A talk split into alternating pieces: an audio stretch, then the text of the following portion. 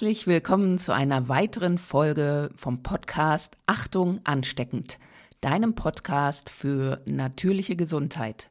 Mein Name ist Katrin Ballentin und es freut mich, dass du hier eingeschaltet hast, damit ich dich vielleicht ein klein wenig inspirieren kann, über die Rolle deiner Eigenverantwortung in Bezug auf deine Gesundheit nachzudenken oder vielleicht auch einfach etwas mehr dafür umzusetzen. Für die Hörer, die mir bisher gefolgt sind, sei ein ganz, ganz herzliches Dankeschön an dieser Stelle gesagt. Ich habe schon diverse Feedbacks bekommen, die alle im Grunde genommen sehr, sehr nett, sehr lieb, sehr gut differenziert mir auch einen Spiegel dessen gegeben haben, wie sie es empfunden haben. Also ganz lieben Dank. Und insbesondere, was ich noch mehr hervorheben möchte, ist, wenn ich konstruktive Kritik bekomme. Ich liebe es, kritisiert zu werden, wenn diese konstruktiv ist. Also dann weiß ich nämlich genau, was ich vielleicht besser machen könnte und kann drüber nachdenken, ob ich das für mich so auch richtig empfinde. Denn genau das ist der Punkt. Wir selber sind immer diejenigen, die immer entscheiden, was mache ich daraus. Nur weil jemand etwas sagt, muss ich nicht gleich handeln, sondern darf es für mich mal anhören, mal wirken lassen, prüfen, ob das für mich so richtig ist und dann entscheiden, was ich vielleicht verändere. Und genau deswegen ist konstruktive Kritik richtig wertvoll. Jetzt habe ich die ganze Zeit von mir gesprochen, doch nun geht meine Frage an dich. Wie geht es dir? Wie geht es dir in diesen verrückten Zeiten? Also in dieser Zeit, die verrückt worden ist, aus der Normalität heraus, denn wir leben alle gerade nicht in unserer Normalität. Ja, und unsere Komfortzone, das Vertraute, das mussten wir jetzt ein wenig verlassen. Den einen oder anderen hat es schwer gebeutelt vom beruflichen und vom finanziellen. Der andere war vielleicht im Staatsdienst und ganz sicher und hat ein wenig mehr Freizeit zwischendurch gehabt. Der nächste hat mehr arbeiten müssen über Homebanking und Homeschooling parallel. Also es gab für alle für alle, die hier in diesem Staat leben, eine Veränderung. Und diesbezüglich war es für alle eine Herausforderung, damit neu sich zu situieren und neu zu schauen, wie stelle ich mich auf. Hinzu kommt auch die Sorge um die Gesundheit, die Gesundheit für einen selber, die Gesundheit für andere, für Familienangehörige und so weiter. Zudem gibt es auch Verunsicherungen. Ich sehe das immer in meiner Praxis zum Beispiel auch über die Informationsquellen und Informationen überhaupt zu dem Gesamtgeschehen. Mal sagt man dies, mal hört man das, mal liest man das, mal liest man wieder was anderes. Dann wird was vorgelebt von den entscheidenden Personen, was dem widerspricht, was sie sagen, und es stehen da lauter Fragezeichen auf den Stirnen der Menschen. Insofern ist meine Frage bestimmt nicht unberechtigt, sondern wie geht es dir damit? Hast du dich mal gefragt, woher du weißt, welche Wahrheit die wirkliche ist? Ich persönlich hinterfrage gerne und ich teste gerne für mich, was sich richtig anfühlt, indem ich über das Herz die Aussage prüfe. Man kann auch von einem sogenannten Magenmuskel sprechen, also das Bauchgefühl oder wie man auch immer das sagen möchte. Hast du schon mal probiert, über dein Gefühl eine Aussage zu testen? Oder hast du mal eine Aussage von jemandem gehört, wo du sagtest, das Gefühl bei mir sagt eigentlich, das stimmt so gar nicht? Ich möchte dich anregen, nachzufühlen oder in dich reinzufühlen, wenn du Informationen bekommst, egal aus welcher Quelle. Man kann mit dem Herzen fühlen, mit dem Bauchgefühl, wie auch immer. Also man hat, man kann, man, ich, du, wir können, wir sind Menschen, wir haben die Fähigkeit, die Gabe dazu, wir können fühlen, ob etwas richtig oder nicht richtig ist. Und Wahrheit was ist Wahrheit? Das wird jetzt sehr philosophisch, wenn wir da in die Tiefe gehen würden. Für jeden gibt es eine eigene Wahrheit und ob die immer deckungsgleich ist mit dem der anderen Seite, das fragt sich. Also wenn ich zum Beispiel mir jemand gegenüber sitzen habe am Schreibtisch und ich schreibe eine Sechs, dann wird derjenige, der mir gegenüber sitzt, eine 9 sehen. Und ich sehe die 6. Jetzt kann er sagen, nein, das ist nicht richtig, das ist eine 9. Und ich kann sagen, nein, du hast nicht recht, es ist eine 6. Und jetzt können wir uns richtig streiten deswegen. Wir können uns kloppen, wir können zwei Fronten aufbauen. Aber was nützt es? Letzten Endes, wenn man sich in die Position des anderen begibt, wird man sehen, er hat auch recht. Und somit gibt es dann doch auf einmal zwei Wahrheiten. Und warum soll es denn nicht noch mehr geben können? Wer bestimmt denn, wie viel Wahrheiten es gibt? Und wer sagt, was ist jetzt wahr? Wie wird es betrachtet, was sich wahr anfühlt oder nicht? Je mehr beteiligt sind, desto mehr gibt es doch eine persönliche Wahrheit. Und diese persönliche Wahrheit ist das, was für uns wichtig erscheint, welches Gefühl es bei uns auslöst, was wir hören, was wir sehen, was wir fühlen. Ja, und genau da liegt der Punkt. In dieser Gesellschaft, in der wir jetzt alle leben, gibt es dich, gibt es mich, gibt es viele andere Menschen.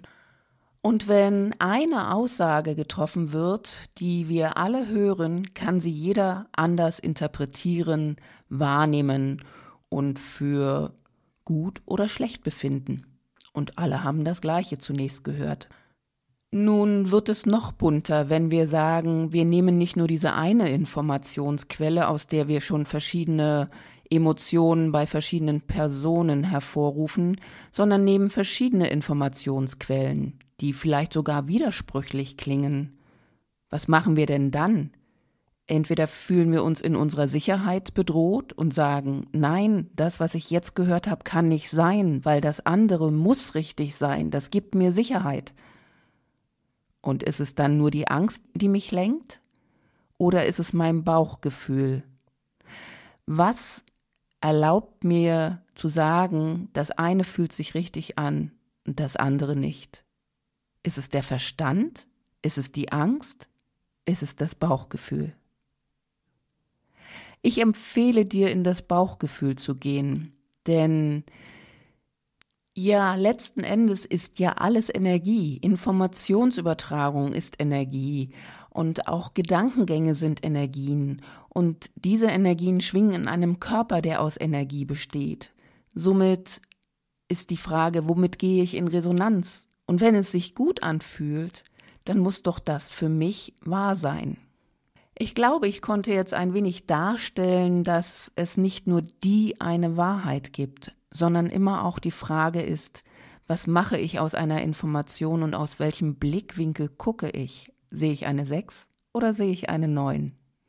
Da ich gerne persönlich mehrere Informationsquellen nutze und gerne auch denke, fühle und wahrnehme, was für mich meine Wahrheit sein könnte, stolpere ich gerade aktuell, dass das RKI wieder eine steigende Reproduktionszahl angibt und dies begründet mit den Lockerungen, die wir gerade erfahren haben.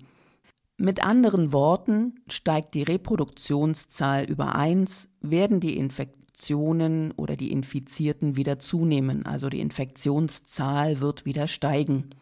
Dann betrachten wir uns doch einmal, wie das RKI diese Reproduktionszahl ermittelt. Laut Spiegel sind das Schätzwerte, die allerdings große Unsicherheiten in sich bürgen, denn sie beruhen auf Annahmen, wie viele Menschen sich in der zurückliegenden Zeit neu infiziert haben, über die das RKI allerdings noch keine Meldung vorliegen hat. Mit anderen Worten, Annahmen und Schätzungen sind die Basis, auf der entschieden wird, ob mehr Lockerungen stattfinden oder vielleicht doch wieder mehr Lockdown – Momentan liegt der Wert laut RKI bei 1,1. Das hieße, dass es doch mehr Infektionen wiedergeben würde. Dieser Wert hat eine Wahrscheinlichkeit von 95 Prozent und seine Spannbreite geht von 0,9 bis 1,34. Na, da ist ja eigentlich alles offen. Bei dieser Spannbreite haben wir die Möglichkeit, dass die Infektionszahlen sinken oder steigen. Ja, und das ist der eine Punkt, den man dabei beguckt, also die Schätzung und die Annahmen. Der andere Punkt, den finde ich ja auch wieder ganz spannend. Und zwar ist seit dem 6. Mai die Richtlinie verändert worden, nach der getestet wird, also wer getestet werden soll. Und zwar werden jetzt alle Personen mit Atmungsproblemen, egal wie stark sie sind und unabhängig von den anderen Risikofaktoren getestet. Zuvor wurden nämlich nur Personen getestet, die auch mindestens einen Risikofaktor vorher aufwiesen. Insgesamt wird also der Test ausgeweitet und dadurch wird man natürlich auch mehr Infektionen entdecken, die man vorher gar nicht gesehen hat. Damit wird es natürlich auch mehr Infizierte wahrscheinlich wieder geben, weil die, die vorher still waren, keine Symptome hatten, die kommen ja jetzt mit ins Raster. Aber das ist nur meine Anregung, einmal drüber nachzudenken, was man mit einer absoluten Zahl alles machen kann. Und da sind wir wieder bei der Betrachtung der 6 und der 9. Also die Reproduktionszahl steigt, will ich nicht in Frage stellen, wenn man die Annahmen und die Vermutungen mit reinnimmt und wenn man natürlich die Art der Testung verändert, also ausweitet äh, oder auch die Testanzahl verändert, werden andere Ergebnisse rauskommen, ganz klar. Und dieser Reproduktionsfaktor berücksichtigt keinesfalls irgendeine Anzahl von Testungen und Testpersonen. Diese Information, das steht im Spiegel, basiert auf der Betrachtung von Professor Christoph Kubander, das ist in Regensburg der Inhaber des Lehrstuhls für pädagogische Psychologie. Das finde ich zum Beispiel auch nochmal wichtig zu wissen, dass man da nicht ins Blaue nur greift, sondern dass man auch jemanden hat, der Experte ist. Aber es liegt jedem anheim zu schauen, ist es eine 6 oder eine 9. So, das nur mal als kleine Episode aus der livehaftigen Sechser- und Neuner-Betrachtung. Neben dem Reproduktionsfaktor könnte man jetzt zum Beispiel die Maskenpflicht genauso zerpflücken mit all ihren Für und Wider dabei und sich eine eigene Meinung bilden, ob man auf der Seite der sechs oder der neun stehen mag oder vielleicht von der Seite schaut und ähm, noch einen Strich dazu macht und es dann aussieht wie eine liegende Acht oder so. Also man hat ja der Interpretationsvielfalt kein Ende. Es erscheint da durchaus dem einen oder anderen ganz schön chaotisch, Drum ist es mir eine Herzensangelegenheit, dir zu helfen, gesund durchs Chaos zu kommen. Und ebenso heißt ein Titel eines kleinen Büchleins, was ich fand, Gesund durchs Chaos. Geschrieben von Christopher Versee, einem Kollegen aus der Schweiz, ein Naturheilpraktiker, Therapeut, Dozent, Referent, Kolumnist in der Fachpresse sowie Buchautor und seine Bücher sind wertvolle Ratgeber in der Naturheilkunde sowie in Gesundheits- und in Lebensfragen. Als ich ihn kontaktierte und fragte, ob ich es mir erlauben würde, dieses Büchlein einzulesen, sagte er, ja, selbstverständlich, denn es sei ja schließlich für alle gedacht, dass sie dieses Wissen erhalten sollen. Danke, lieber Kollege Christoph Vasey, für diese Möglichkeit, uns das allen zugutekommen zu lassen. Ich werde in dieser Folge die Einleitungen anhängen und ansonsten kommen die nächsten Folgen jeweils in Kapiteln mit dazu. Diesmal dürft ihr euch an der Einleitung erfreuen und empfehlen würde ich es sowieso, dass man sich dieses kleine Büchlein zulegt, weil man doch das ein oder andere vielleicht besser nochmal nachlesen darf. Ich jedenfalls finde es bereichernd, dass ich es auch in der Hand halten darf und nochmal das ein oder andere nachschlagen kann. So, nun jetzt erstmal viel Freude bei der Einleitung und Inspiration zu Gesund durchs Chaos von Christopher Vasey. Geheimnis und Weisheit der Naturgesetze. Einleitung. Die aktuelle Coronavirus-Epidemie führt zu tiefgreifenden Störungen und Umwälzungen und bringt Chaos ins wirtschaftliche, berufliche, familiäre und soziale Leben. Sie macht uns klar, wie wichtig es ist, Krisen zu verstehen, um diese zu bewältigen und sieghaft aus den Herausforderungen, die sie mit sich bringen, hervorzugehen. Jede Krise und das mit ihr einhergehende Chaos hat eine störende und destabilisierende Wirkung. Es ist nicht mehr möglich, weiterzuleben wie bisher. Was bis dahin feststehend und endgültig schien, ist es nicht mehr. Manches wird in Frage gestellt. der bisherige Kompass geht verloren.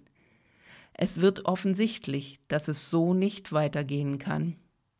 Die Art zu tun und zu denken muss sich ändern. Die Herausforderung ist zu erkennen, wie und in welcher Richtung man weitergeht. Niemand liebt es, sein Tun und seine Gewohnheiten zu ändern, da dies Anstrengungen erfordert. Krisen hingegen helfen uns, über uns hinauszuwachsen und uns zu verändern. Jedoch muss die gebotene Gelegenheit ergriffen werden. Um dies zu tun, sollten in uns auftauchende Fragen nicht unterdrückt werden. Fragen wie Weshalb passiert mir dies? Weshalb sind gewisse Menschen betroffen, andere jedoch nicht? Warum habe ich das verdient? Viele Menschen denken, dass es nicht möglich sei, Antworten auf diese Fragen zu finden, da die uns umgebende Welt durch den Zufall oder eine willkürliche Vorsehung bestimmt sei. Antworten sind jedoch da. Sie liegen in einem besseren Verständnis der Logik, mit welcher Ereignisse sich entwickeln, sowie unseres Anteils an deren Verantwortung. Das Ziel dieses Buches ist es, die Richtlinien dieser Logik aufzuzeigen diese Logik basiert auf den großen Naturgesetzen, in welchen sich alle Ereignisse vollziehen, Naturgesetze, die ausführlich in dem geistigen Werke im Lichte der Wahrheit Gralsbotschaft von Abdruschin dargelegt sind und die Grundlage der weiteren Ausführungen bilden. Ausgehend von Krankheit, welche eine Krise für den betroffenen Kranken jedoch auch für seine Umgebung bedeutet, werden die Gesetze vorgestellt und ihre Auswirkungen beschrieben. Kennt man diese Gesetze, die universell sind, so können sie uns dazu dienen, alle anderen großen Ereignisse des Lebens zu verstehen und dadurch Wege aus ihrer Krise zu finden. In diesem Buch wollen wir auch vielen weiteren Fragen nachgehen, eine der wichtigsten lautet, ist der Mensch verantwortlich für seine Krankheiten oder treffen ihn diese durch Zufall? Gibt es in unserer Lebensweise etwas, das uns für die Beschwerden, unter denen wir leiden, verantwortlich macht? Oder erscheinen diese unabhängig von unserem Tun? Eine absolut klare Antwort auf diese Frage ist unumgänglich, wenn wir Krankheiten durch ein angemessenes Verhalten vermeiden möchten, um uns einer soliden Gesundheit zu erfreuen, die uns erlaubt, unsere Aufgaben zu erfüllen und unsere Vorhaben durchzuführen. Wenn Krankheiten durch Zufall entstehen würden und es keine vorherzusehenden Verkettungen von Ursache und Wirkung gäbe, so hätten wir keinen Einfluss auf unsere Leiden und wären demzufolge auch nicht verantwortlich für unsere Gesundheit. Eine Krankheit könnte uns jederzeit überraschen, ohne dass wir das geringste dazu beigetragen haben, um diese zu verhindern. Viele glauben, dass es so ist, jedoch empfinden sie intuitiv, dass ein Ereignis nicht ohne Ursache erfolgt. Dies wird auch von der Wissenschaft bestätigt.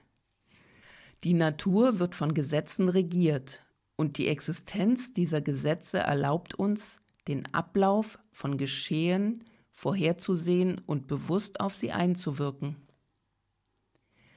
Abgesehen von einigen Krankheiten, deren Ursache wir kennen, Übelkeit nach einer zu reichlichen Mahlzeit, Schnupfen durch Erkältung, Schlaflosigkeit wegen Sorgen und so weiter, haben viele unserer Leiden Ursachen, die uns völlig entgehen. Inwiefern sind wir verantwortlich für ein Ekzem, Rheuma oder einen Tumor? Und erst recht, wo liegt unsere Verantwortung in Bezug auf erbliche Krankheiten, die uns von den Eltern übertragen worden sind? Wie kann ein Neugeborenes mit einer unheilbaren Krankheit für seine Leiden verantwortlich sein?